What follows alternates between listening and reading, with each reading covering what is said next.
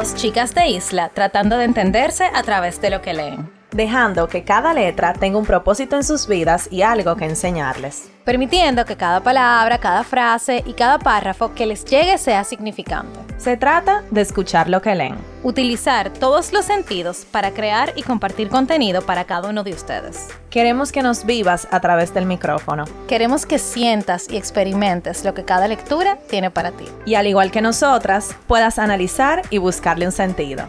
Estás escuchando Letras al Aire.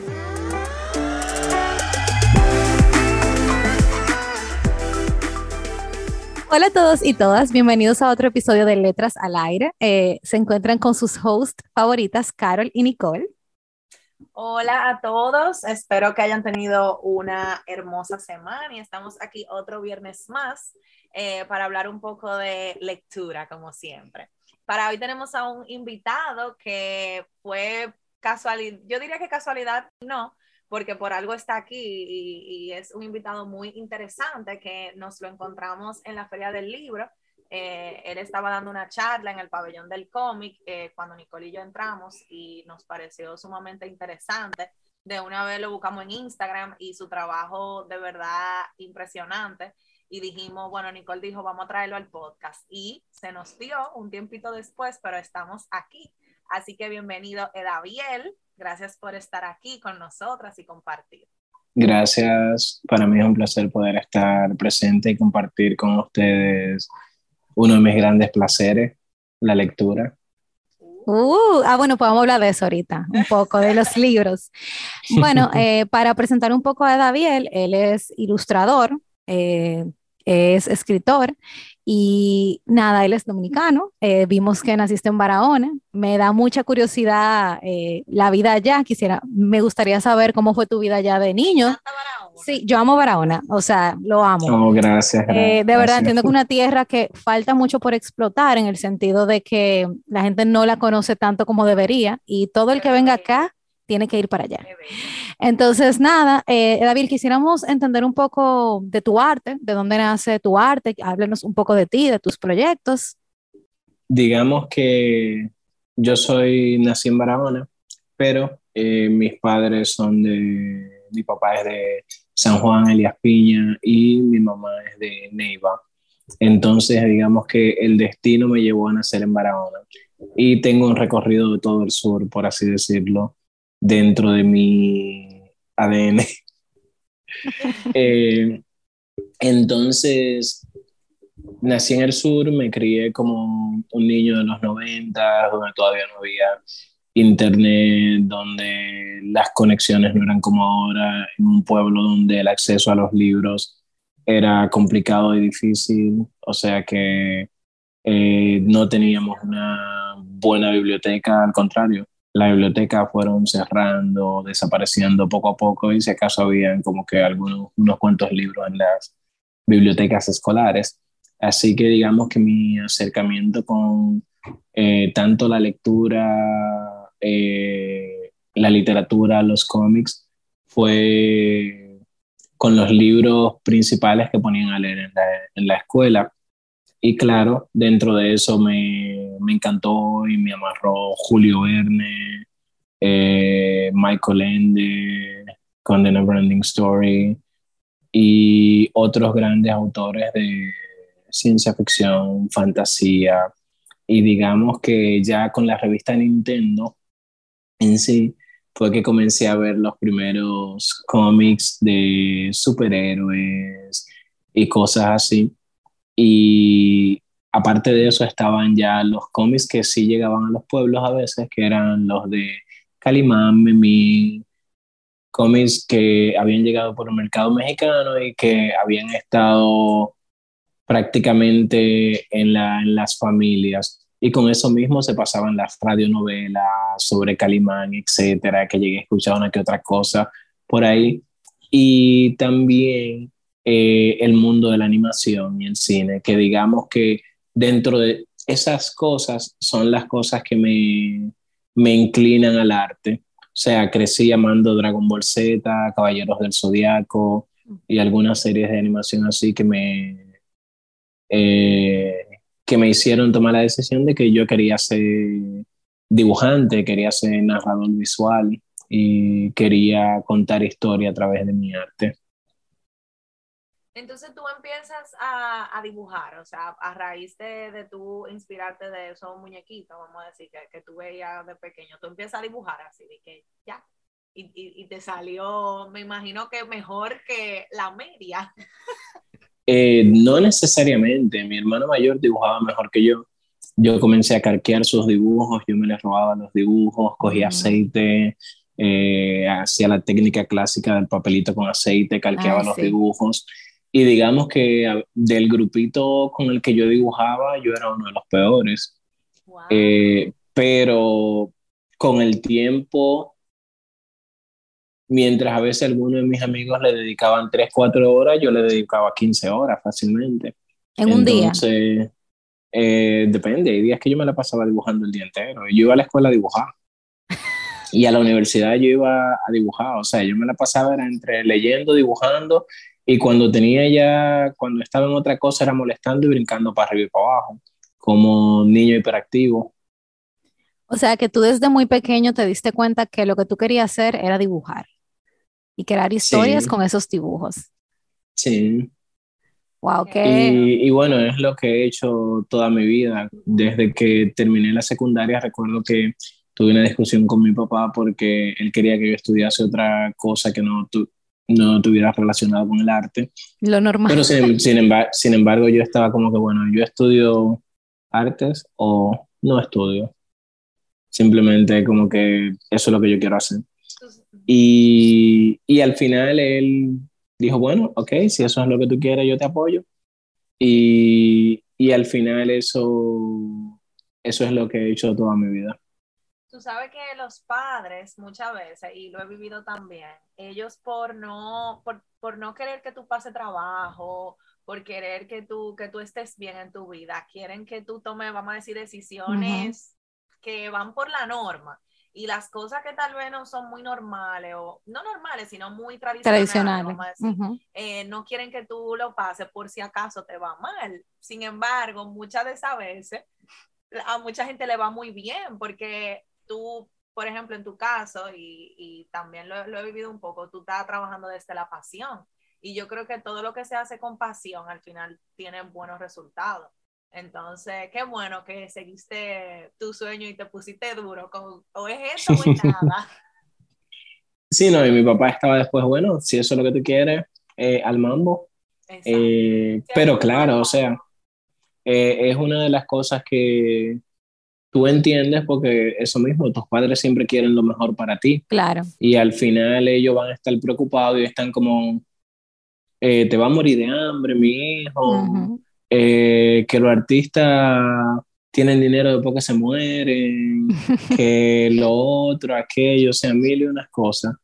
Pero al final ya yo entré a la universidad y fue súper inquieto de una vez y ya como que terminando el primer semestre, yo estaba organizando una primera exposición allá, que organicé junto a varios amigos, eh, lo que fue manga y cómics en Dominicana, que fue un evento que hicimos durante cinco años en la UAS, y de ahí ilustré mi primer libro. O sea que yo, empezando la universidad, de una vez ilustré un libro para Marcio Veloz Mejiolo y Tomás Castro Burdíez, junto, junto a varios amigos eh, que luego de eso creamos Moro Estudio.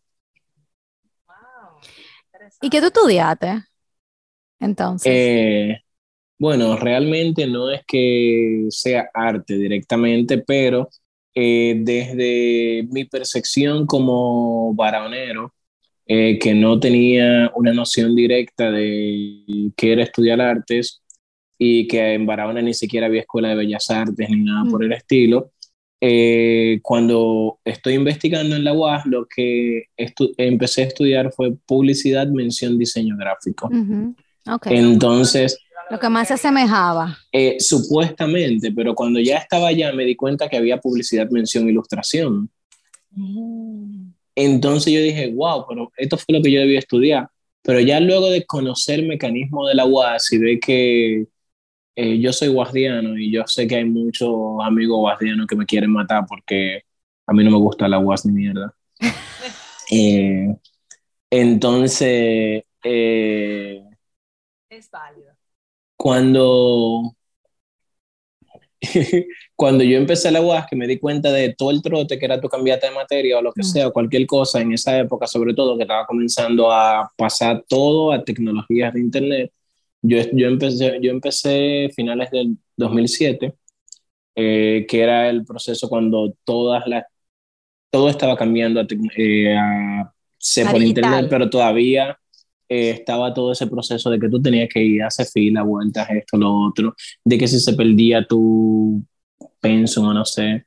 Y yo mismo dije, bueno, yo no me voy a cambiar de carrera, yo voy a terminar diseño gráfico y simplemente termino diseño gráfico y tengo una carrera y luego puedo irme a hacer un máster en animación o algo así fuera del país. Bla, bla, bla. Ese fue mi pensamiento. Y al final es como creé junto a varios amigos el proyecto Moro Studio, que es una empresa que se dedica a la ilustración y al cómics.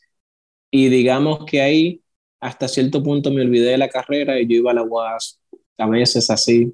Eh, digamos que no fui un estudiante modelo, en verdad pero eh, no fui modelo porque me desencanté, pero lo sorprendente fue que aún así me gradué con honores.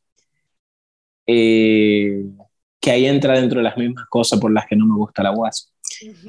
Eh, y otras Lo bueno que tú lo reconoces, o sea, pero tú, o sea, está bien, tú no eres un estudiante modelo, pero por lo menos, que es lo que yo veo, no era que tú te la pasabas viendo pajarito en el aire, tú estabas ejerciendo tu pasión, tú estabas dibujando. No, no, claro. Yo estaba muy confiado y decidido con lo que yo quería hacer con mi vida. Y digamos que no sentía que la universidad me brindaba ninguna de esas cosas y por lo tanto estaba dispuesto a crearlas. Entonces mi mente estaba más en crear las cosas que yo quería hacer que en, que en la misma universidad. Porque ya aparte de, de ese espacio, digamos que el espacio ya del conocimiento venía mucho de parte de la literatura, la investigación, porque es como que otra parte de las cosas que me gustan y digamos que siempre se generaba un equilibrio entre esas dos cosas. Y sentía eso que la UAS no me estaba brindando las cosas que necesitaba, aunque sí debo admitir que hubieron cosas muy buenas también en la UAS y hubieron uno que otro profesores que fueron excelentes y que también me dejó aprendizaje, o sea, tampoco, eh, tampoco fue todo malo, o sea, no la voy a poner como la, la, peor. Sí. Claro. Pero claro, considero que como universidad pública debe mejorar. Sí, eh, tú sabes que hablando un poquito de ese tema, del tema de las universidades, yo creo que parte del problema, y que todavía lo vemos, lo vemos en todas las universidades, es que no estamos al, al al tope de lo que pudiéramos estar. O sea, las universidades todavía yo siento que están un poquito atrasadas en muchas cosas. Yo estudié algo totalmente diferente, yo estudié derecho. Y lo mío, que eran letras, que tú decías, bueno, eso no tiene mucha relevancia, tú sabes, de tecnología ni nada. Había muchas cosas que yo decía, pero ¿por qué todo de esta manera? O sea, porque yo me estoy leyendo algo que según estudios o, cosas que yo encontraba estaban más avanzadas. Entonces, ¿por qué me estoy estudiando algo que, que ni siquiera está actualizado? Eso es lo que quiero decir. Entonces, te entiendo, la verdad, yo sé que la UAS tiene una, una fama, eh, pero aún así, o sea, la primera universidad de América, o sea, una universidad importante, o sea, tiene su reconocimiento, es la única universidad de la República Dominicana donde tu título vale afuera. No sé si tú pudiste como aprovechar eso, tú que vives, no vives aquí. Eh, eh, al final, digamos que me dediqué tanto a mi arte y a explorar otras cosas y comencé a investigar, más decidí no, no seguir estudiando, porque me sentí que los libros, las experiencias de vida, eh, me daban ya lo que yo necesitaba para poder seguir avanzando. Y al final me di cuenta que si hubiese querido estudiar otra cosa no hubiese tenido nada que ver directamente con el arte sino que hubiese preferido estudiar ciencias o mm. eh, algo más, eh, o sociología, tal vez, algo así. Entonces, desde pequeño siempre me gustó mucho la, la ciencia y eso era una, otra de las cosas. Yo siempre fui bien aplicado y bueno en física, matemática, eh, etcétera. Entonces, como que esa era, esa era la otra parte en la que siempre estaba y eso mientras fui avanzando me di cuenta que si yo hubiese querido estudiar otra cosa hubiese sido eh, más por la ciencia. Y decidí mejor como que hacerlo a través de los libros, como que simplemente estar trancado en mi casa leyendo o cuando salí a conocer conferencias, etcétera, ¿no? Eso sí, sí he tenido la oportunidad de asistir como que talleres, conferencias, cosas así más sencillas y que son de menores tiempos. Tú sabes que tú hablando de eso, me da curiosidad, ¿cómo, los, cómo tú dices que los libros te han ayudado a, desarrollar, a desarrollar tu arte? O sea, tú no puedes dar un poquito de, de luz en ese sentido, ajá, de cómo los libros te han ayudado en tu arte, porque me parece interesante eso. Eh, bueno, digamos que eh, cada uno de los proyectos que yo desarrollo generalmente tienen eh, un espacio de investigación. Eh, por poner un ejemplo, el último proyecto que estuve realizando, que es una novela gráfica escrita por Darren López, que es sobre mitología yoruba y de cómo la cultura y los mitos y leyendas y los dioses, la religiosidad africana llegó a América a través de todo el proceso de esclavitud. Para yo desarrollar ese mismo trabajo, aparte de tener el guion del escritor, yo necesito todo un, imaginario visual, necesito todo un trasfondo, necesito conocer los detalles y para conocer cada uno de esos detalles necesito entrar en un proceso de investigación si en realidad quiero hacer un trabajo que tenga buena base, fundamento y que tenga una conexión y relación con lo que verdaderamente quiero contar.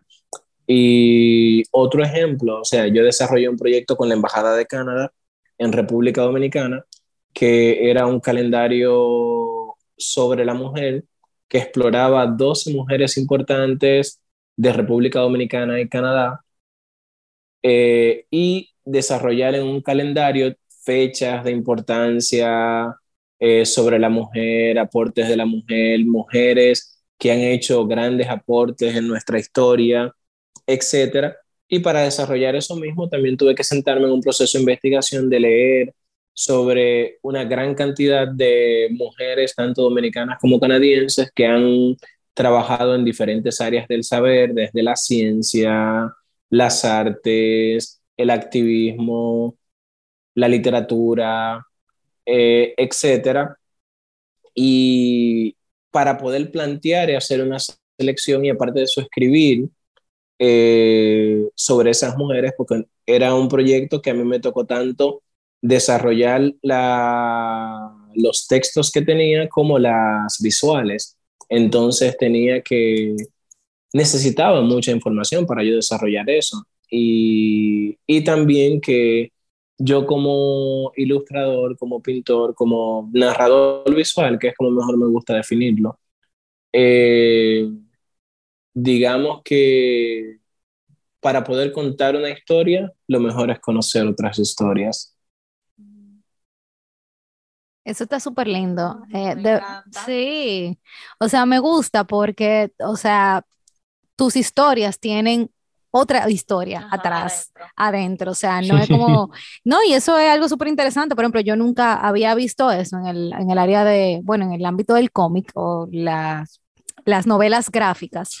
Eh, tú eres la primera persona, nosotros no es que hemos hablado con muchas, pero de lo poco que hemos leído y visto, tú eres la primera persona que no es que tú te inventes un personaje de la nada, sino que tú trabajas, por lo que puedo ver, con proyectos que tienen un trasfondo y que tienen una historia. Y eso te da la idea entonces de tú crear esos personajes y tener la libertad, exacto, a partir de ahí. Y eso está lindísimo y, chulísimo, o sea, de verdad. Muchas felicidades. Gracias, muchas gracias. Y yo creo... Desde chiquita y dándole en el colegio, en la universidad, se notan los frutos. De que todo el tiempo. Y mira, una de las cosas que te iba a comentar cuando mencionas eso de, del cómics, también yo creo que a veces tenemos un mal acercamiento hacia lo que es el cómics por el hecho de que muchos consideran, ah, no, eso es literatura para niños, o ni siquiera lo consideran literatura, eh, o no, esto es para, eh, o sea, se discrimina hasta cierto punto, donde hay una gran cantidad de cómics que pueden explorar temas bastante profundos. Por ejemplo, para mí, una de las cosas más interesantes del cómics fue cuando comencé a conectar con el cómics independiente y sobre todo con el cómics europeo, digamos, y para ser más puntual, con el cómics francés. Eh, por ejemplo, encontrarme con cómics documentales, encontrarme con narraciones visuales completamente sin texto, cómics mudos, eh, consecuencias narrativas súper hermosas.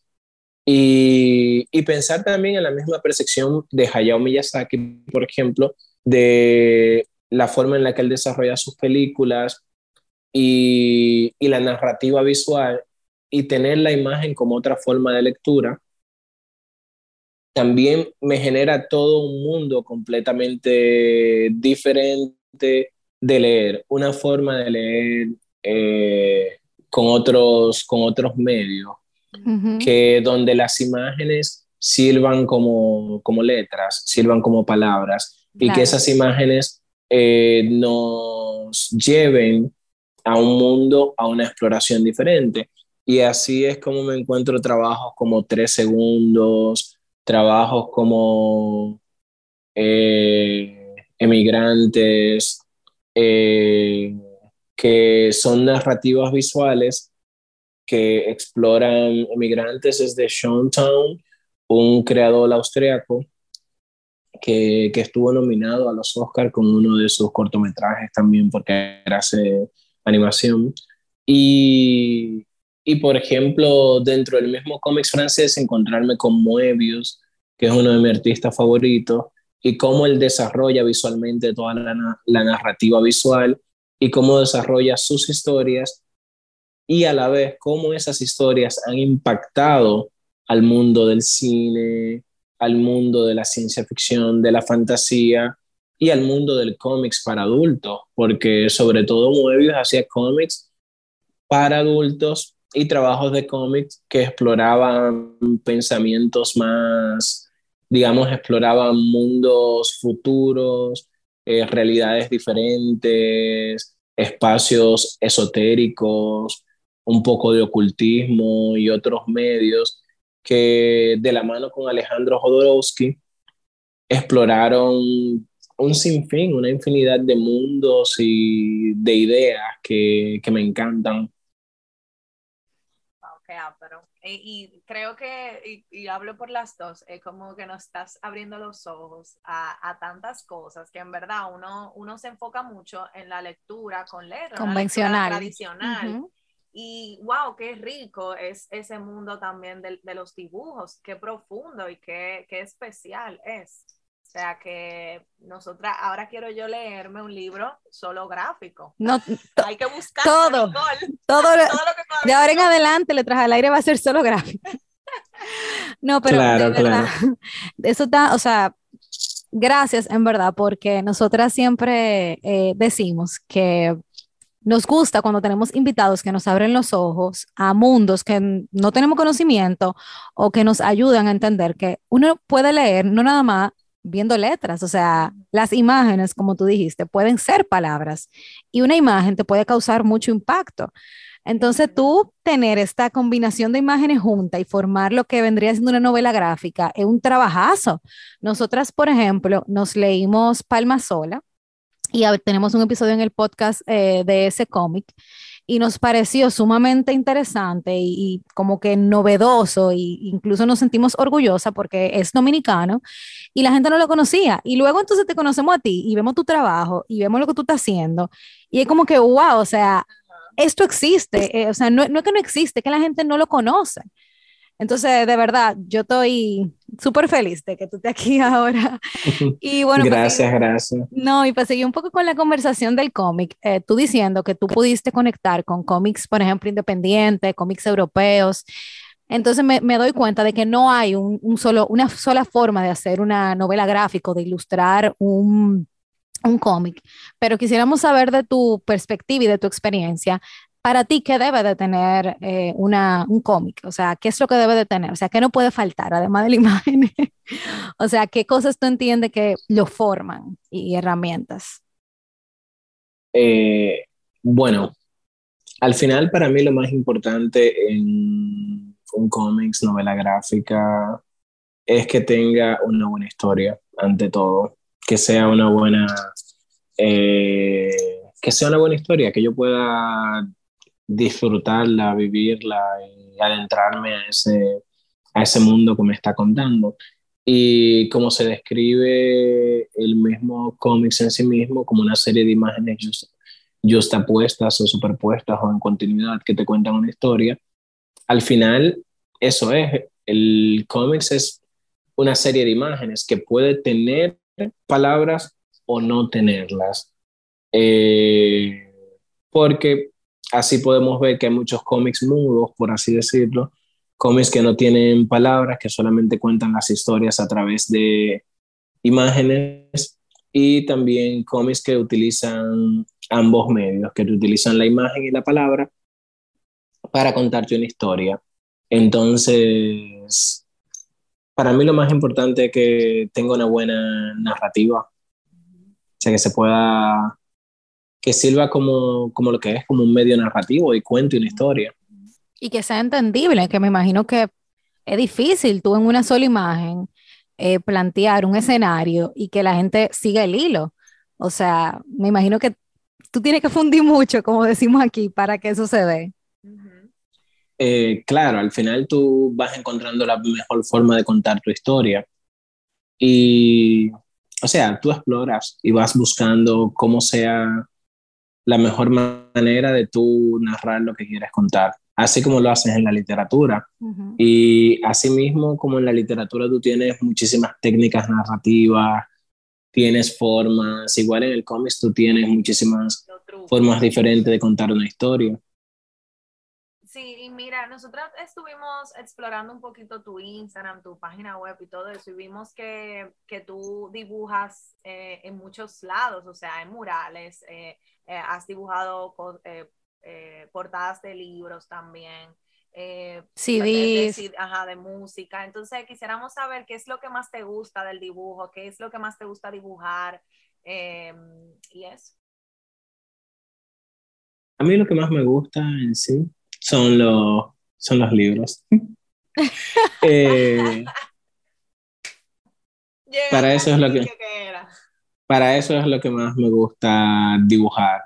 Eh, cómics, cuentos ilustrados. Incluso por eso eh, tengo una casa editorial. Bueno, hace años fundé Moro Estudio que sigue trabajando con cómics, ilustración, etcétera, en República Dominicana y ya en Estados Unidos fundé Mentes Extremófilas, que es una editorial, eh, bueno, como decimos siempre mi socio y cómplice en el crimen de imaginar, Odilius Black, eh, escritor dominicano, siempre decimos mentes extremófilas, mentes que se adaptan a las condiciones más extremas de la imaginación. Ustedes inventaron esa palabra. Eh, extremófilo. Ajá. Eh, digamos que no, extremófilo es un organismo como, por ejemplo, los tardígrados, que son organismos que se adaptan a vivir en condiciones extremas. Eh, por ejemplo, los tardígrados son capaces de sobrevivir en el espacio o sobrevivir en, sumergidos en un volcán. Oh, Así que una mente extremófila es una mente que es capaz de sobrevivir a cualquier pensamiento, por más eh, loco, psicópata y extremófilo que sea. Entonces... es una... Es una editorial que se enfoca en ciencia ficción, fantasía, erotismo, ocultismo y elementos raros como esos. Tú sabes que, eh, Edaviel, algo que nos estuvimos hablando en el podcast, eh, digo en el podcast, algo que estuvimos hablando Carol y yo antes de empezar el podcast era que tú tienes, o sea, bueno, todos los ilustradores o narradores visuales, como te gusta que te digan, eh, tienen su identidad, o sea, dibujan de una manera y tú dices, bueno, eso lo dibujó eh, Daviel, eso lo dibujó fulano, eso lo dibujó fulano, pero cuando tú haces proyectos que obviamente el cliente pide y tú eh, dibujas, ¿cómo tú mantienes tu identidad? O sea, ¿cómo tú logras decir, bueno, esto lo dibujé yo y que se mantenga esa línea de o sea, qué cosas tú tienes o qué cosas tú dibujas que, que tu identidad se mantiene en cada uno de esos proyectos. Eh, porque me interesa mucho, porque la verdad que los diseños son súper diferentes y tú tienes, una, tú tienes un reguero de diseño, o sea, aperísimo, y se nota que son tuyos. Entonces, eso me da mucha curiosidad, cómo un ilustrador puede hacer eso. Eh, bueno, antes de responder directamente a esa pregunta, eh, te dejo un paréntesis que aparte de que me gustan los libros y la ilustración literaria, etcétera, eh, claro, disfruto un montón hacer murales, hacer otros proyectos y otros medios que me, me encanta. Y por eso siempre le dedico un poquito de tiempo, como que lo principal son los libros y es lo que más me gusta, pero a los demás los disfruto un montón y siempre le dedico un poco de tiempo por eso, porque los disfruto y ahora los disfrutos, me salió una ese de mine. Eh, entonces, y ahora pasando a tu pregunta directamente, eh, digamos que una de las cosas que a mí me encanta de Moebius y que hace de Moebius uno de mis artistas favoritos es la capacidad de dibujar cualquier cosa en cualquier forma y siempre mantener la esencia principal de lo que lo hace Moebius. Eh, y ahí él me hizo entender mucho que un estilo no era dibujar siempre la misma cosa, sino era encontrar la forma en la que tú miras el mundo.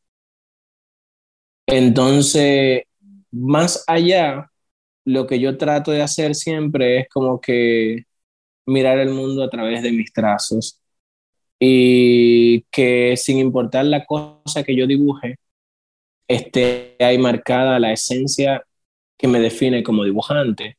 Y por ejemplo, en mi caso, me define como dibujante la línea. La línea es una de las cosas principales en mi dibujo. Y hay veces que aunque tenga dibujos que no tengan una línea negra, están coloreados de una forma que mantiene la esencia de la línea y a veces no, no difumino el color tanto eh, porque me gusta mantener esa esencia de, de los trazos en el mismo color y todo. Entonces, yo creo que hay veces que se debe cambiar el, el punto. Es como la identidad no está en dibujar una misma cosa una y otra vez sino en cómo lo hacemos al final. Eh, encontrar nuestra, nuestra manera de ver el mundo. Yo creo que la identidad principal está en la manera de ver el mundo, porque si enfocamos la identidad en un objeto como tal, eh, a la hora de que nos toque dibujar otro objeto, ya entonces estamos haciendo otra cosa, que no... Que no eres tú. Eh, bueno, sigue siendo tú hasta cierto punto, porque lo estás haciendo tú, pero eh, no es reconocible para otras personas. No tiene tu sello, mejor dicho. Sí. Entonces, como que encontrar el, tu sello personal es algo que es un proceso, toma tiempo y que necesita exploración, porque al final pasa igual en la literatura. Cuando tú empiezas a escribir, eh, no necesariamente tú tienes ya algo que te define como escritor, sino que definirte como escritor al final toma el tiempo de tú ir encontrando las palabras que más te gusta usar, la forma en la que te gusta contar una historia, etcétera, y tú vas a ir encontrando las técnicas narrativas que más se adecúan a tu manera de ser y tu forma de contar las cosas. Entonces, eso mismo en el dibujo. Tú encuentras tu forma de contar la historia. Entonces, por eso yo creo que eh, la forma en la que cuentas la historia, la forma en la que creas una pieza es, la, eh, es parte vital en, en tu sello. Ok, súper interesante eso eh, del proceso. Y yo creo que algo importante para también quien esté escuchando y quiera escribir y quiera ilustrar eh, alguna novela o le interese el dibujo, sepa que debe tomarse en cuenta. Claro, y no, y, eso es y no es lineal, o sea, no es un proceso que tú te levantaste hoy y bueno, me gustan hacer circulitos y ya me voy a quedar con los circulitos. Mañana te pueden gustar hacer cuadritos. Entonces, creo que, que eso es importante, esa parte. Algo que nos interesó mucho de tus eh, dibujos fue el tema de los personajes, que fueron muy característicos, o sea, se ven, son personajes fuertes que tú lo ves y tú te quedas, wow, ¿quién es, esta, ¿quién es esto? O sea, ¿qué es esto? Entonces, quisiéramos saber de dónde viene tu, tu inspiración para crear tus personajes. De todos lados. es como no hay... Coge un poco de todo y al final como lo meta, ¿cómo, ¿cómo que se llama? Lo, lo, que, lo que estábamos hablando ahorita, lo que se adaptan, los seres que se adaptan, ¿cómo que se ah, llama? Los extremófilos. Los extremófilos, exacto. Eh, bueno, digamos que primero, como dominicanos, somos un contón. Entonces, eh, somos una mezcla de inicialmente tres continentes, eh, digamos, América en el sentido de lo indígena, eh, nuestro Caribe ahí. Luego está Europa, en el sentido de los colonizadores y quienes vinieron a América y se mezclaron con nosotros. Y África, eh, los esclavizados que también eh, fueron traídos a América. Entonces ya ahí, entre esas tres, entre esos tres continentes, culturas diferentes, hay una mezcla eh, loquísima que, que nos comienza a definir a nosotros mismos, que comienza a definir ese contó.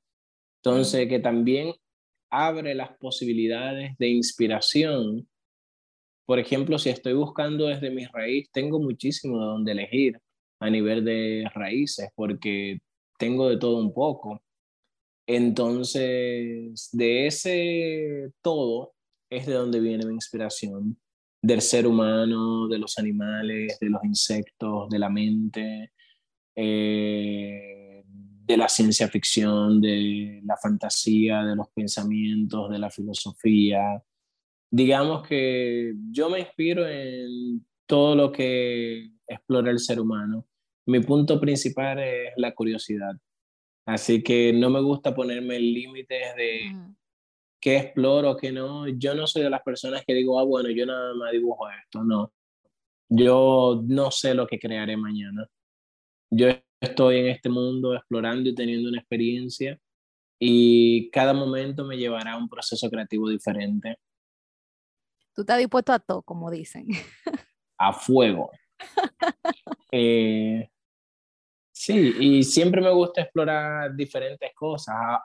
Eh, por ejemplo, yo he explorado mucho la mitología indígena, he explorado mucho el catolicismo dentro de mi obra también, he explorado eh, eh, mitos y leyendas africanas, eh, el erotismo, uno de los, de los próximos proyectos que sacaré es un artbook explorando el eros desde un espacio espiritual.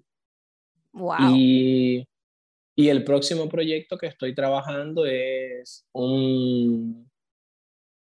Eh, es titulado Somnium, The Book of Dreams and Nightmares, eh, el libro de los sueños y las pesadillas. Y es una exploración multimedia que va desde un mural, mezcla danza, proyecciones y termina en un libro.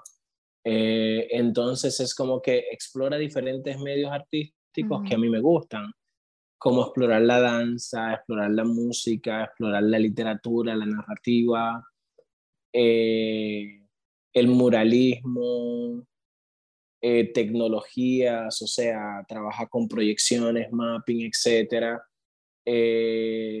crear un libro que explore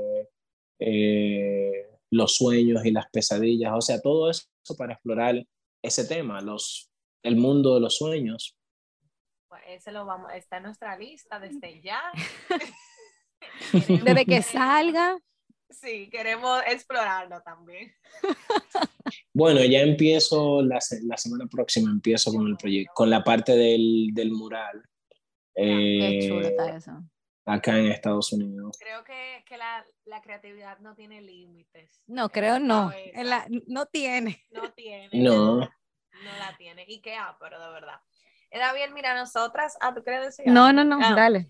Siempre en nuestro podcast con invitados hacemos una dinámica que queremos hacer contigo ahora y es que te preguntamos algo sumamente random que no tiene nada que ver con el tema eh, y que tú nos respondas. no son difíciles, te lo prometemos. Y nada, elige una pregunta del 1 al 5 y te vamos a preguntar. Tres.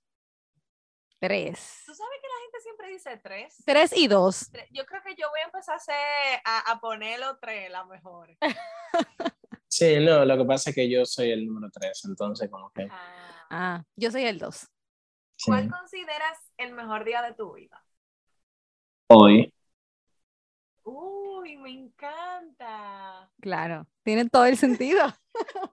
Vamos a hacerte otra porque está heavy. Eh,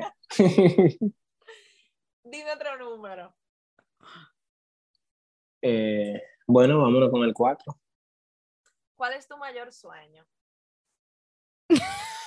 Wow. Así que piensa un poquito más. Eh, sí, ¿cuál es mi mayor sueño? Yo creo que seguir soñando. Malas con tu respuesta. Sí. O sea, yo creo que tú eres el que mejor ha respondido. De verdad, hasta ahora. Perdónennos, señora, pero es verdad. Y es verdad. Bueno, en verdad yo creo que si tuviera que elegir un sueño sería eso, seguir soñando. O sea, Seguir que- soñando y seguir creando. O sea, no pares nunca Claro, de escribir, de ilustrar. O sea, de verdad, nosotras estamos súper sorprendidas. Eh, también tu personalidad. O sea, nosotros siempre Tiene que ver con tus dibujos. Sí, totalmente. O sea, nosotros nos sorprende porque cada vez que tenemos a un invitado que se mueve en el arte, cuando lo conocemos o la conocemos, nos damos cuenta de que lo que esa persona hace es totalmente igual a, a esa persona, Ah, personalidad. En su personalidad, exacto. Y de verdad que eso es increíble. O sea, e- esto, estamos de que... Y David, quisiéramos saber em, tu, uno de tus trabajos como que, que más tú te sientes orgulloso, tal vez un trabajo difícil o un trabajo que, que haya sobresalido para ti. Que nos cuentes un Eh, poquito. si pienso en un sentido general, eh, pienso en el proyecto que me tiene emocionado desde el año pasado, que es eh, mi proyecto editorial, Mentes Extremófilas, y todo lo que voy hilando ahí, que voy dándole vueltas para crear. Eh, pero si tengo que elegir de los proyectos que he realizado, así algo más puntual, yo diría que para la pandemia 2020 desarrollé un proyecto con varios artistas en Rockford, Illinois, eh, que es el proyecto que ha inspirado a desarrollar este proyecto que estoy desarrollando ahora de Somnium, The Book of Dreams and Nightmares, eh, que se tituló Alma, A Psychedelic Awakening, eh, un despertar psicodélico, donde eh, por primera vez mezclé muchas cosas que quería mezclar, que era el muralismo, escultura, instalación, luces, mapping, proyección, animación, cine, Wow. eh, danza, algo de circo, música. Entonces fue un proyecto multimedia que mezcló diferentes artes y un montón de personas fantásticas que me encantan, eh, que pudieron trabajar conmigo y que me sentí súper bien ahí como que dirigiendo un equipo de personas para crear locuras que tenía en mi mente. Y ese proyecto se presentó como que hacerlo realidad durante el tiempo de pandemia, tomar todas las medidas del lugar para hacerlo como que sea un safe space, que la gente pueda, se sienta seguro organizado por espacios y que la gente pueda ir a disfrutar de ese show en un tiempo donde casi nadie podía salir de su casa, etcétera. Digamos que ese ha sido uno de mis proyectos favoritos.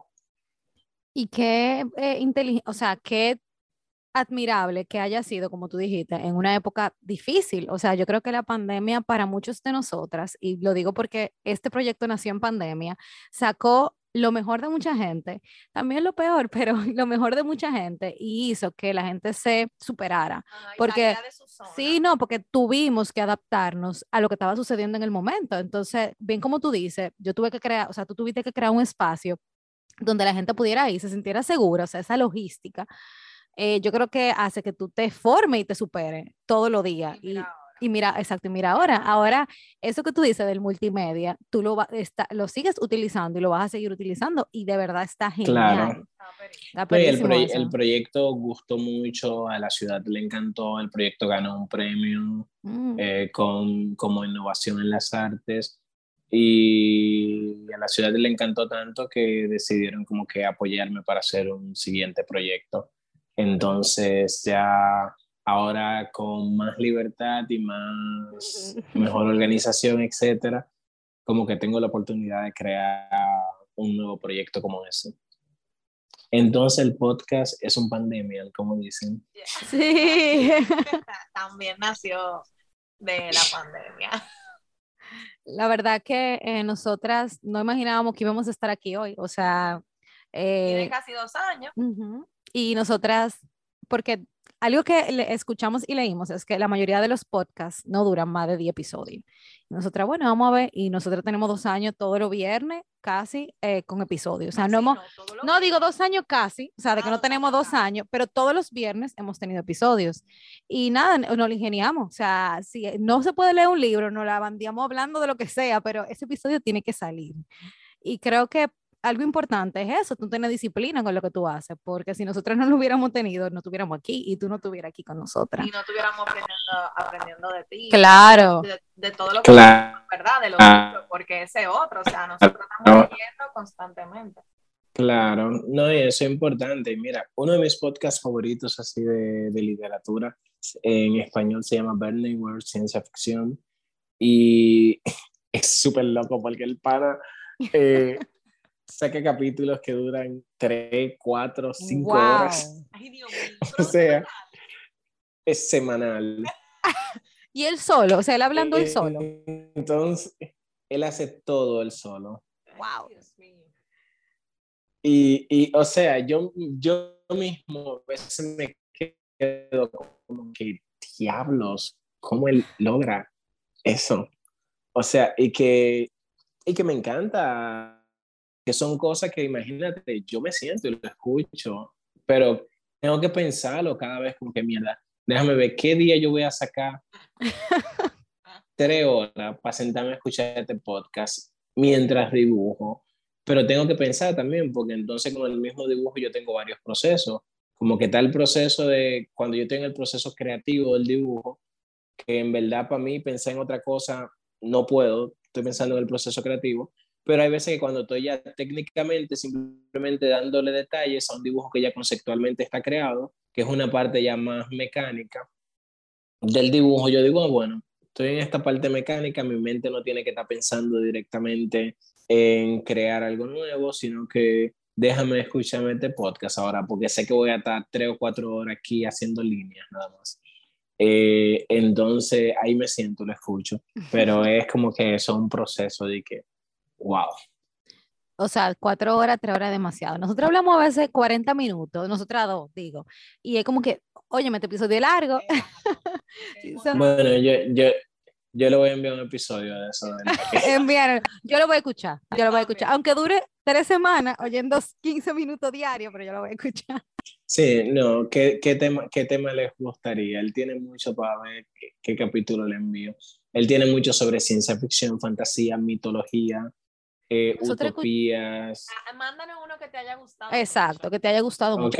Sí, y nos lo manda y nosotros se lo vamos a poner a nuestros oyentes en las redes sociales porque de verdad eso está interesante. o sea, una forma diferente de, Claro.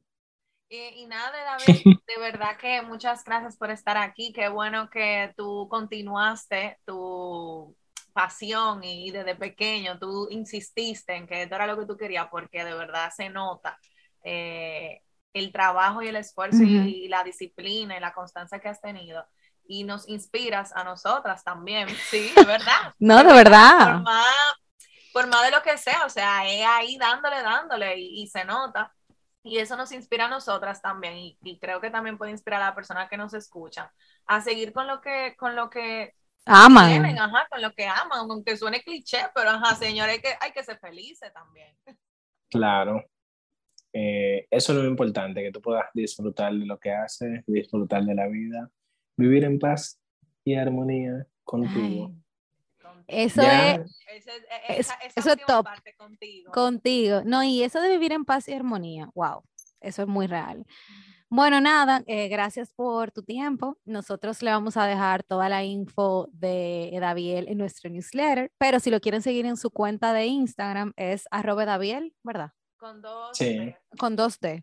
Daviel.com o Mentes Extremófilas Pueden ah. ver en, en Mentes Extremófilas, www.mentesextremófilas.com. Ahí hay eh, cómics, hay cosas que leer, varios artículos eh, de ciencia ficción, fantasía dominicana, literatura especulativa en sentido general y cómics que pueden revisar. Chulísimo. Y en Instagram es, David con 2D y B corta. Sí, que yo lo dije como que el nombre era súper común. Pero nada, gracias por tu tiempo, de verdad, señores. Y nada, nos escuchamos el próximo viernes. Bye bye, un placer.